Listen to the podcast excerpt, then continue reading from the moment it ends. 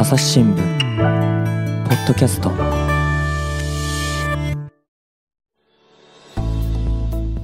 前回に引き続き細胞培養肉の研究開発を行うベンチャー企業インテグリカルチャーの CEO 羽生祐樹さんをゲストに迎えイベント戦略事務局鵜飼誠さんと話を聞いていきます。そういう、まあ、秘伝のタレ的なものとしてこれから広げていきたいって思っている食材とかってあるんですか？うんとまあ、す最終的にはこうあの培養の技術って、はいえー細胞でできているものは何でも作れることにこう、はいなるので、すべての食材が培養で作りうるっていうのが、まず、うんうんうんまあ、いわゆる100年スパンで言ったら、そう言えます。はいで、あのその中で、こう、なんでしょう。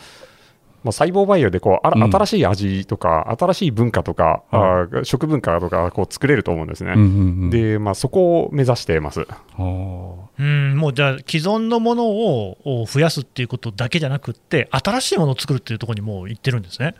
そうですね。はい。すごい。でむしろ既存のものをこう作ろうとしても既存のものとの競争っていう話になるので、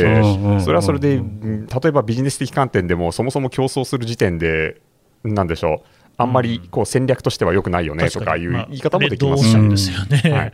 え。なんかねちらっと聞いたんですけどあの有名な高級食材を作ろうとしてるっていうことを聞いたんですけど。有名な高級あフォアグラのことね。そうそうそうそうはいそうそうそう、フォアグラって今どんな状況ですかその培養で作るフォアグラですよね、はいうん、でフォアグラってはいのは中身は、まあ、脂肪肝ですね。で脂肪肝はい、脂肪を蓄えた肝臓細胞ですね。はいなのであの肝臓細胞を大規模に培養した上で脂肪を溜め込ませれば、まあ、できるわけです。はいで、あのーまあ、基本的量はと量はともかく、まあ、一応できてきは、あーしています。うん、でね、まあ、さっきのその動物愛護みたいな話じゃないですけど最近ねそのフォアグラ作るのっていやこれ動物虐待じゃないかって言われていたりうん。それからそもそもそれを作り続けることってまあ例えばね自分人間の健康にとってどうなのみたいな形のことを言われたりするじゃないですか。そういうことに対してなんか培養で作るフォアグラだからこそできることってありますか？はいえーんうーんと従来のフォアグラだと、はい。おそらく血の味とか、うんなん。か他のいろんなものが入った状態になると思うんですけど、培養で作ったものですと、もう肝臓細胞だけですので、はい。まあ、シェフの方あの、うんあの当社のウェブサイトに書いてあるリリースの中でもこうちょっと出てると思うんですけど、あのシェフの方のコメントによると、なんかこう雑味がないとか、なんか非常にピュアな味がすると。でまあ、考えてみると当然で肝臓細胞しか入ってないので、うん。はい他の血だったりとかなんとか入ってないんですよね。うんなので、もう、うーんまあ、新たな味を切り開いてるっていう言い方もできると思います。あーそういうことですよね。うんうんあそうですよねやっぱ肉っていうこと培養肉っていう考え方で言うとどうしても今の本物肉とのね対峙になっちゃうんですけど、食材として考えたらある意味新しいものを作ってるってことですね。そうですね。ああはい。なるほどね。で、フォアグラ選んだ理由は、あのまあ、そういう特に筋とかがを要求がに対する要求がはい比較的少ないので、まあ、ペーストでも OK なので、はいまず技術的に作りやすいっていうのと、うんまあ技術的に作りやすい。はい。あで、あと、おまあ、重量単価が高いので、うんまあ、事業として最初に成立するのはもうこの辺だろうっていうのもあります。うんあそこはまあやっぱりビジネスとしてでね。うんうんなるほどね。その培養肉って今もちらっとありましたけど、そのお金がかかってたじゃないですか。今までキロあたりいくらぐらいだったんでしたっけ？うん2013年のデモデモの時は、ハンバーガー1個まあ 200g ぐらいかので3000万円かかってました、ね。3000万円。はいそれをえっ、とまあインテグリカルチャー羽生さんの、えーマジックによって。マジックって言っちゃダメですね。ちゃんとしたこう裏打ちのある技術、うん。テクノロジーによってどうなしていくんですかこれから。まあ、これを安くするっていうのが、あのーうん。一つ重要なポイントで、というか、もうもはやそれに尽きるところもちょっとありまして、うん。あもう当然あの、安くする以外に安全性とかそういうのはもう,、前提の話ですけど、あのその上でこう安くするっていうのがあのポイントで、でそこから先になると、今度はなんかぐじゃっとした細胞の塊、ミンチとかじゃなくて、ちゃんと筋の入った、まあ、ステーキを、まあ、作るっていうのが、もう次のチャレンジとしてあります。えどのぐらいまで安くなるんですか？うーん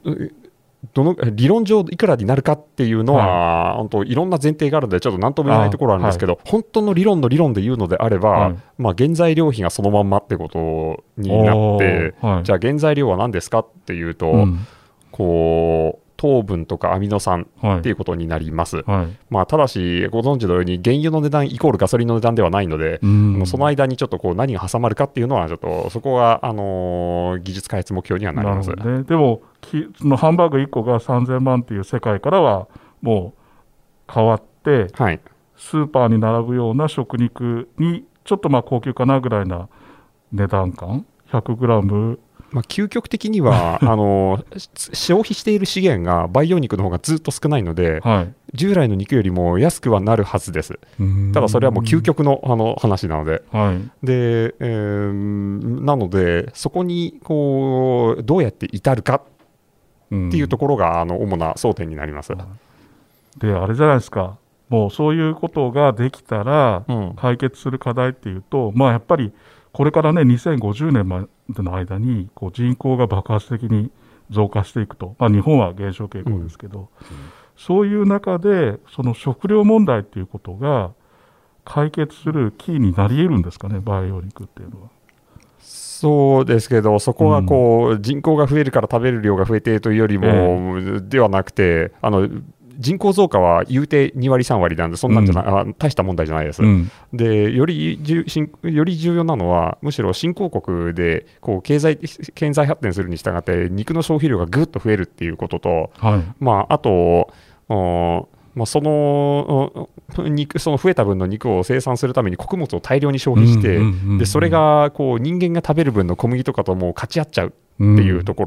ろが、あのまあ、大きな問題になってるので。うんででもそそんな感じで勝ち合った結果、小麦の値段が上がったりすると、今度は中東でなんかこう、何か起きたりするわけですよね。うんでそこで培養肉が果たせできることっていうのは、あのうんまあ、動物に行く分の餌の消費をぐっと減らすっていうところですね。はいもしくはもう完全に、なんでしょう、あ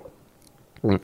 穀物以外じゃないものから糖分、アミノ酸を作ることができれば、あの肉の生産にそもそも穀物が必要なくなる。ということは、その分はまあ人間に行くわけですね。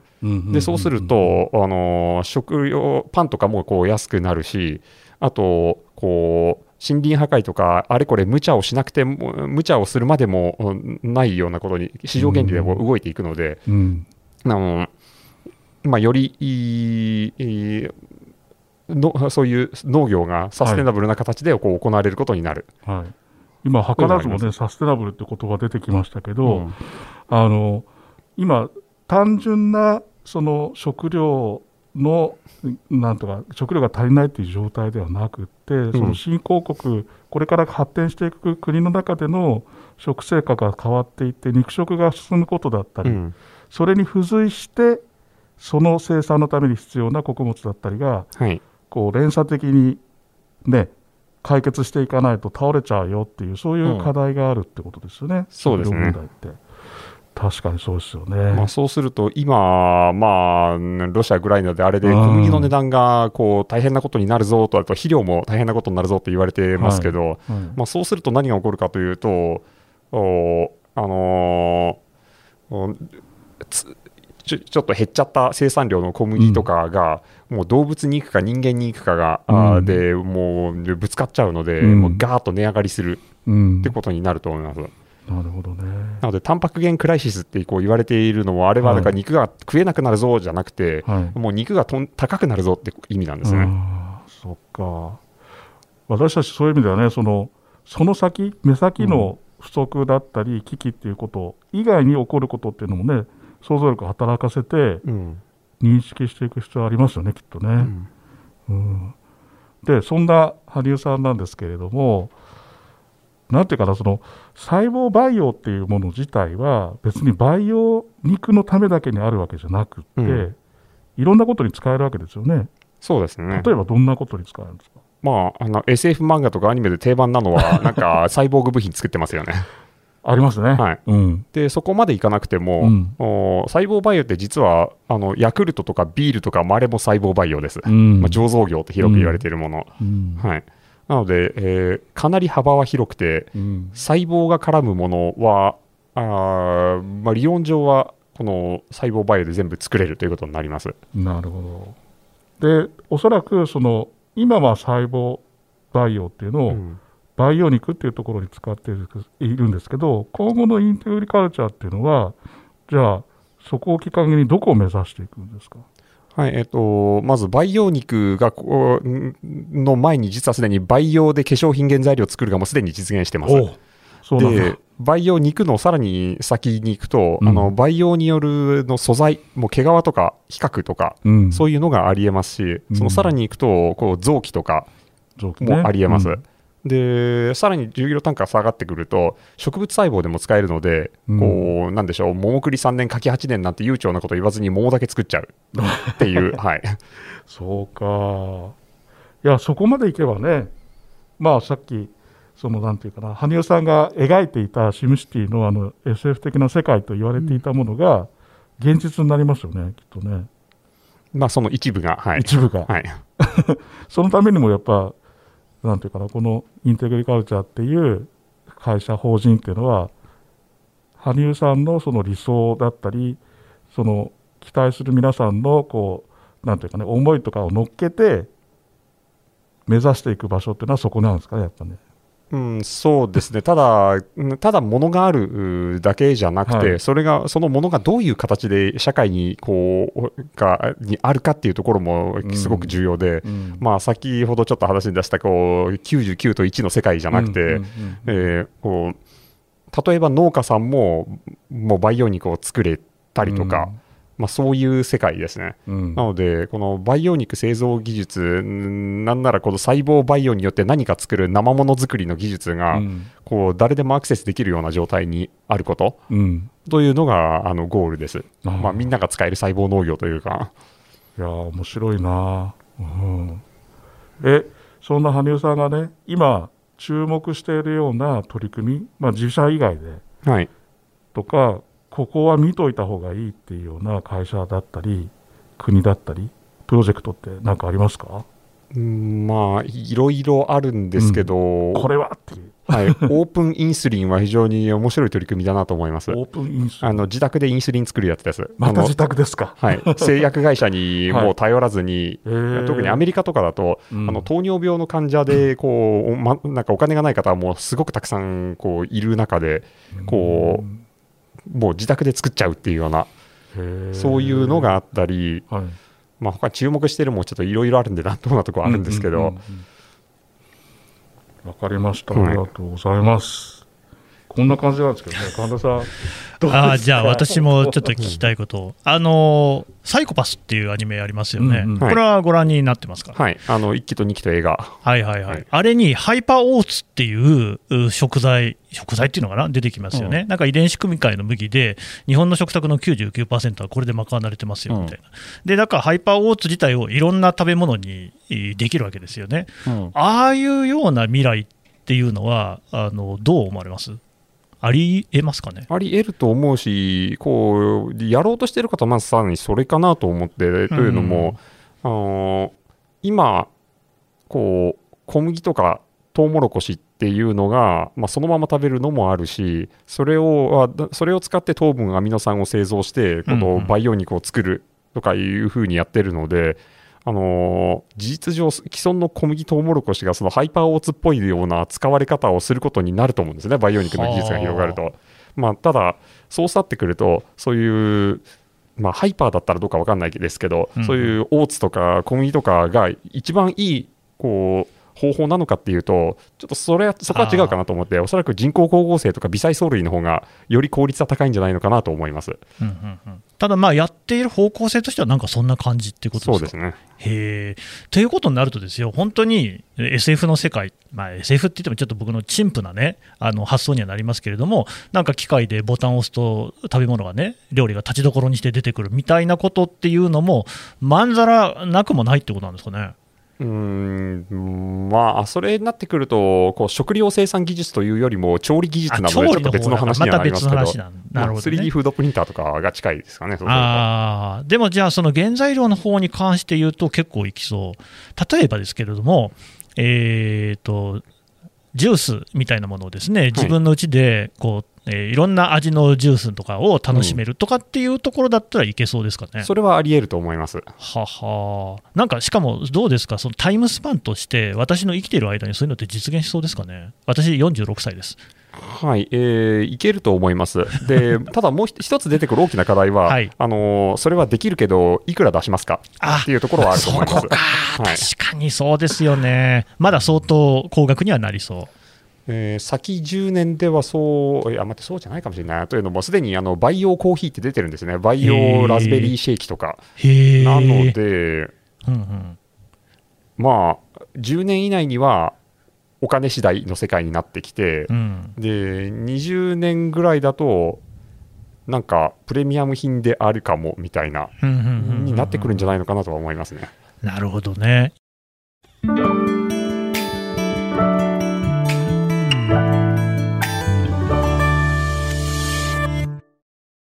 忙しい時でも大事なニュースはチェックしたい。それなら朝日新聞デジタルの紙面ビューアーとポッドキャストはどう？紙面なら見出しの大きさで大事なニュースが一目でわかるし、ポッドキャストは通勤中でもながら聞きできるよ。いつでも、どこでも。朝日新聞。いや、なんかそこら辺が非常に面白いなと思うのは、なんかいろんなことが、実はその、えー、今のお話は、えー、食材というか食料というかの話でしたけれども、まあ、あの合成によってできてくるっていう未来もあるんだろうなと。で、私がこれやってるポッドキャストなんていうのも音声もそうなんですけれども、今、まあ、だから初音ミクね、やってらっしゃるっていう話ありましたよね。えっ、ー、と、初音ミクのの作曲の方ではなくて、動画作りの方です。動画作り。でも、その初音ミクの仕組み自体っていうのも、あら、音声の合成で声優さんがお話になっていることを、まあ、いろんなこうね、形の言葉にできるってことじゃないですか。で、若干まだ不自然だったけども、どんどん自然になってきていて、我々もその、歩ききっていうサービスあってですね、朝日新聞のニュースをその歩ききっていうのが読み上げてくれるんですよ。で英語の方はもう本当にあのネイティブの人が喋ってるのと見分けつかないぐらい流暢に喋ってくれて、うん、日本語も多分もうその時間の問題かなと思ってるんですよ。アナウンサーさんみたいに喋るようになるだろうなと。そうなるとですよ、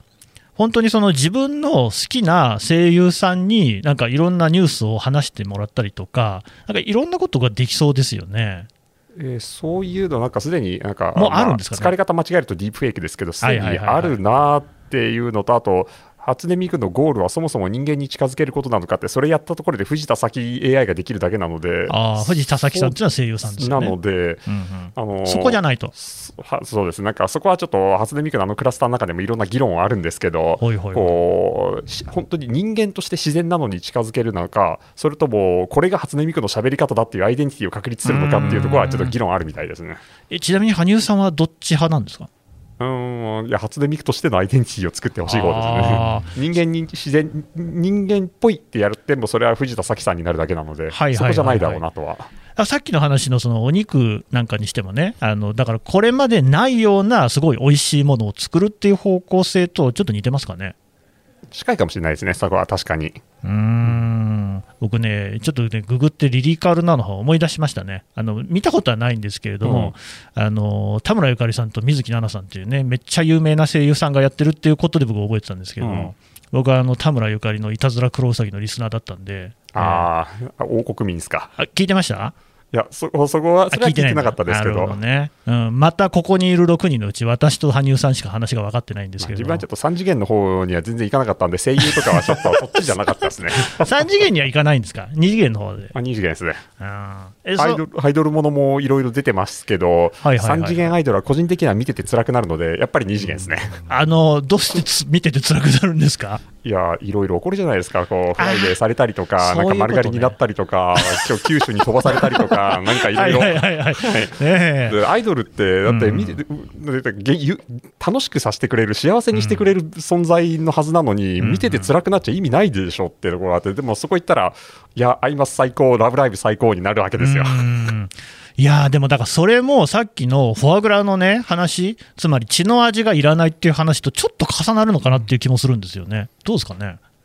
うん。まあ究極の作りたいものを作るとか、なんかこう理想化されたものを実は実現できちゃうっていう意味では、そうかもしれないですね。なるほどね。ただまあ、だからさっきのそのサイコパスなんていうのは、ディストピアを描いた作品じゃないですか。だからね、その人間に数値が出てくるんですよね。この人は犯罪を犯しそうだっていうのが数値化されて、うんそれによっては、まあ、いろいろなこうね、えー強制的な逮捕みたいなことを執行できるっていうう作品なんですけれども、うんなんかその、でもディストピアの中でハイパーオーツが出てくるっていうのは、ちょっと若干こう、なんかこう気になるところはないですか？うーんあのー何をもってディストピアかっていうのが、割と本人の政治的心情にもよるところはあるなっていうのは、あれちょっと感じるところはありますね。で、あのーまあ、誰にとってユートピアか、誰にとってディストピアかも含めて、うん技術ってやっぱ使い方次第だなとで、その使い方を考えるときに、いよいよ誰にとってのっていうところが重要になるなというふうに考えてます。やっぱりそこは誰にとっての、その人にとってのっていうことになるんですかね。うーんそこが、あのすごく難しいところだと思ってて、うんだまあ、だから勉強しなきゃいけないっていうのはすごくあると思うんですけど、でぼ僕の中での結論としては、まああのそのぎバイオニックって新しい技術、まあ、バイオニックというか細胞農業ですね、この新しい技術を、この従来のルールにのっとって作った、実現した場合は、従来のルールがおによって幸せになるのは誰かって考えると、うん。まあ、そこはいろいろな議論が当然出てくると思います。あうん。の従来のルール自体が誰にとって最適化されているのかっていう質問を投げかけられたら、おそらくこう女性の方とかいろんなマイノリティの方はもうそれかなり感じると思います。うん。なので、従来のルールにそもそも乗っちゃいかんなっていうのも、うん割と、うんまあ、アナーキーな考え方なのかもしれないですけど、そういうこともあり、まあ、このそういう背景のもとに、この細胞農業ってどういうふうに社会に出ていくべきかっていうのを考えてるっていうのはあります。それ本当面白いし、割とそのいわゆる SDGs っていう言葉でくられるものの、一つ本質的な話ではあるかなという気もするんですよね。僕なんかから見ていると、SDGs って、まあ、国連なんかでね、提唱されているっていうところではありますが、やっぱぱりその欧米社会の価値観っていうものから出てきているなっていうふうに感じるところもあるんですよ。でそういうその、まあ、でも我々は、えーアジアに住んでいる人間で、こうアジア人なりの SDGs っていうのの取り込み方っていうのを考えていかなきゃいけないなっていうふうに思っていて、この番組でもね、そういう話もしているつもりなんですけれども、そういうようなことっていうのは、なんか羽生さんって何かしらお考えとかありますかね？うんそこは、まあ、これから考えていかなきゃいけないところだろうなっていうのは正直あるのと、うん。まあ、SDGs 自体も、まあ、誰にとっての、誰が幸せになるものなのかっていうところで、ねまあ、そこで欧米人がっていうのは分かりやすいですけど、うん。あのーなんでしょう、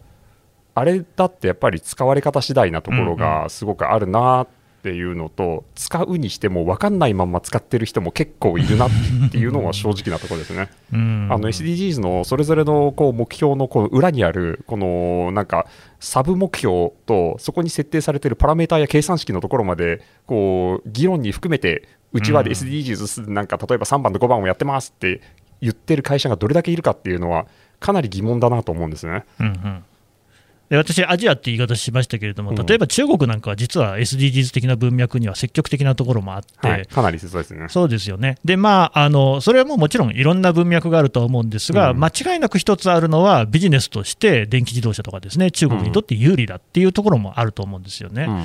で、そういうその、さっきのお話の中で印象的だったのが、そのビジネスの文脈の中で最初からやっちゃうと、それはあんまりその、なんていうか、羽生さんのお考えとは違うっていうようなところで、うんその同人的な活動のプラットフォームから入ったっていうあたりなんですけれども、やっぱりそのビジネスがしかし SDGs の文脈で語られるようになったことで、社会がだいぶ動くようになったっていうのも、これ、事実としてあると思うんですよ。だって、まあ、それは SDGs 的なことっていうのはいいことだから、それを企業が積極的に取り組んでくれるんだったら、まあ、SDGs ウォッシュみたいな問題はあるとはいえ、まあ総合的に見れば、そっちの方がよりマシかなというふうにも思うんですよね。うんあそのあたりってそのビジネスと SDGs の関係みたいなことで羽生さんってそのどういうふうにご自身の中では消化されてるんでしょうかね？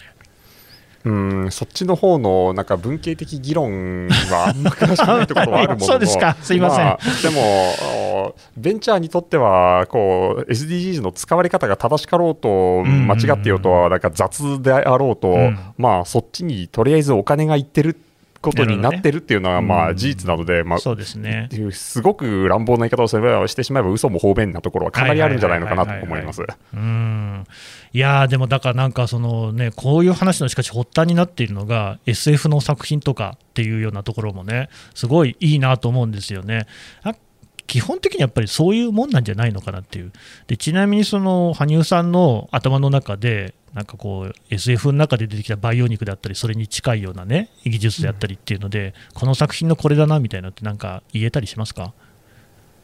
えー、と例えば Unity Asset Store とかに行くとかっこいいなって思うものがゴロゴロ転がってて、うん。えーなんかあーその中でやっぱりあのちょっといろんな好きなものがありすぎて何とも言えないですね。おはい。ごめんなさい。 Unity Asset Storeはい、あのまあ、 Unity っていういろんなえゲームを作ったりするような、うんうん。まあ、プラのゲームエンジンがありまして、その中にいろいろ設置する小道具をごっそりダウンロードできるんですね。ははでそういうはい。3D モデルとかも結構今、オンラインにねネットでこう流れてるのでその中にいろんな SF ガジェットがもう出てるんですね。当然、その中にはあの中世ヨーロッパ的な、なんかこう、いわゆる異世界ものガジェットもいっぱいあるんですけど、SF ものも結構ゴロゴロあって、その中で割と、あこれいいなとか、こんなのあったらいいなとか、いろいろあります。あのちょっと話変わるんですけど、いわゆるそのメタバースっていうのがね、はい。今、結構バズワード的になってるじゃないですか、そのメタバース的なこう社会、世界っていうのは、これからやっぱりどんどん加速していくっていうふうに思いますか？あのメタバースって何かっていうまあそこですよね。そうなんですよね。いや、ファンタジースターオンライン2だって、あれあれだってまあメタバースすでにメタバースですからね。うん。まあ、アバターが踊ってりゃメタバースなのかっていう話ではありますけれども、うん。ただまあ私が今考えてるのは、そのいわゆるネットの世界と現実の世界っていうのが、もうそのシームレスな存在になっていくっていうようなイメージなんですけどね。あー AR のことなのか、それともデジタルツインの話なのかと、どっちでしょうね。そうどっちの用語僕ちゃんとした定義わかんないんですけど、うん、まあでも、よく言われてるのは VR チャットみたいな世界かなとは思うんですけど、ね。まあそうですね、ははい。いそういうのっていうのが、しかし、まあやっぱり進んでいくんですかね。うーん、そういうの、まあ、あの VR チャットの形のままで広がるかっていうと、それも分かんないですけど、ううん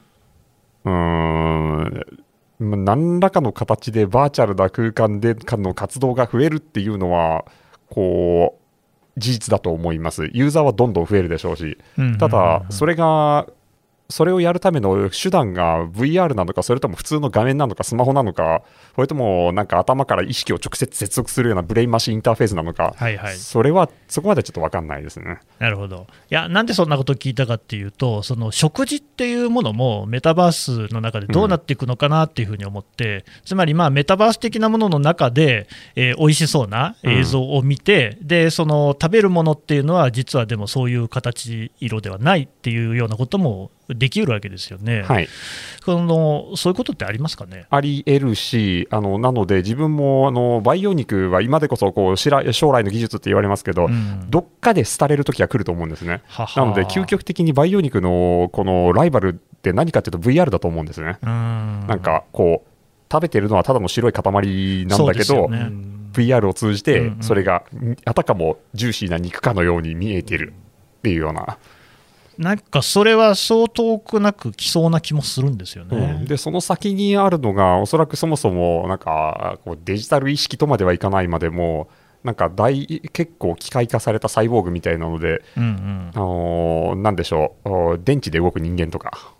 はいはいはいはい。そうなってくるとそもそも 食べ物をはいはいはい。肉培養肉すらいらなくなる。ほんとそれでもありえるし、なんか聞いてるだけで結構愉快な気持ちになるのは 僕はおかしいんですかね、結構面白いですよね、それね。いや面白いと思いますよ。うん、いやだから羽生さんのね話を聞いてるとね結構ワクワクするんですよね。うん、というのが私の感想ですけれども、はい。えー、鵜飼さん、大体こんな感じで話、ね。なんかまとまったのかどうか分かんないですけども、うん。いやでもいろいろなんていうかな縦横無尽な深い話いやー、面白い方ですよね、本当にね。こういう方がの日本人としてね、うんえー日本語を話す方としていらっしゃるってことがすごい嬉しいなっていう、はい同時代に生きられれて本当幸せ本当ですよね、うんうん死ぬまでにまだいろんなことが起きそうだなってことで、もう少し死なずに頑張ろうかなと思いました。ははいい、というわけで、羽生さんでした。どうもありがとうございました。どうもありがとうございました。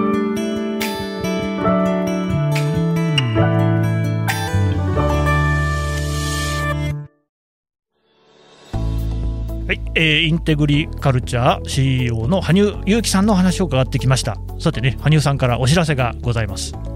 はいあのーまあ、培養肉ってそもそもどんなもんなんだろうとかよくわからないなっていう方、まあ、当然見たことある人ほとんどいないでしょうから。でそう思われるのはとても自然なことだと思うのであの弊社ではこう実際に現場で培養肉を作っている方がこう何を見ているのか何に気をつけているのかどうやって作っているのかそういうものを含めてこう発信しこうノートで発信しておりますのでそこをあのフォローをお願いできればと思います。ノートですね。はい、はい。そちらもご覧になっていただければと思います。そして鵜飼さんからも。はい、はいえー、と私たちはですね朝日地球会議っていう、えー年に一度のイベントをやってるんですけど、まあ、その中でも、えーサステナブルなね、えー持続可能な世界をどうあるかっていうことに考えるテーマを持ってやっています。で SNS 等でですね発信をしておりますのでそちらをフォローしていただけるとありがたいです、はい。はい。というわけでね、えー、とこのポッドキャストの概要欄にもいろいろ書いておこうと思いますのでそちらも参考になさってください、えー今日は羽生さんどうもありがとうございました。どうもありがとうございました。朝日新聞ポッドキャスト朝日新聞の神田大輔がお送りしました。それではまたお会いしましょう。この番組ではリスナーの皆様からのご意見ご感想を募集しています。概要欄の投稿フォームからぜひお寄せください。ツイッターやメールでも受け付けています。ツイッターでは番組情報を随時紹介しています。アットマーク朝日ポッドキャスト。朝日新聞ポッドキャストで検索してみてください。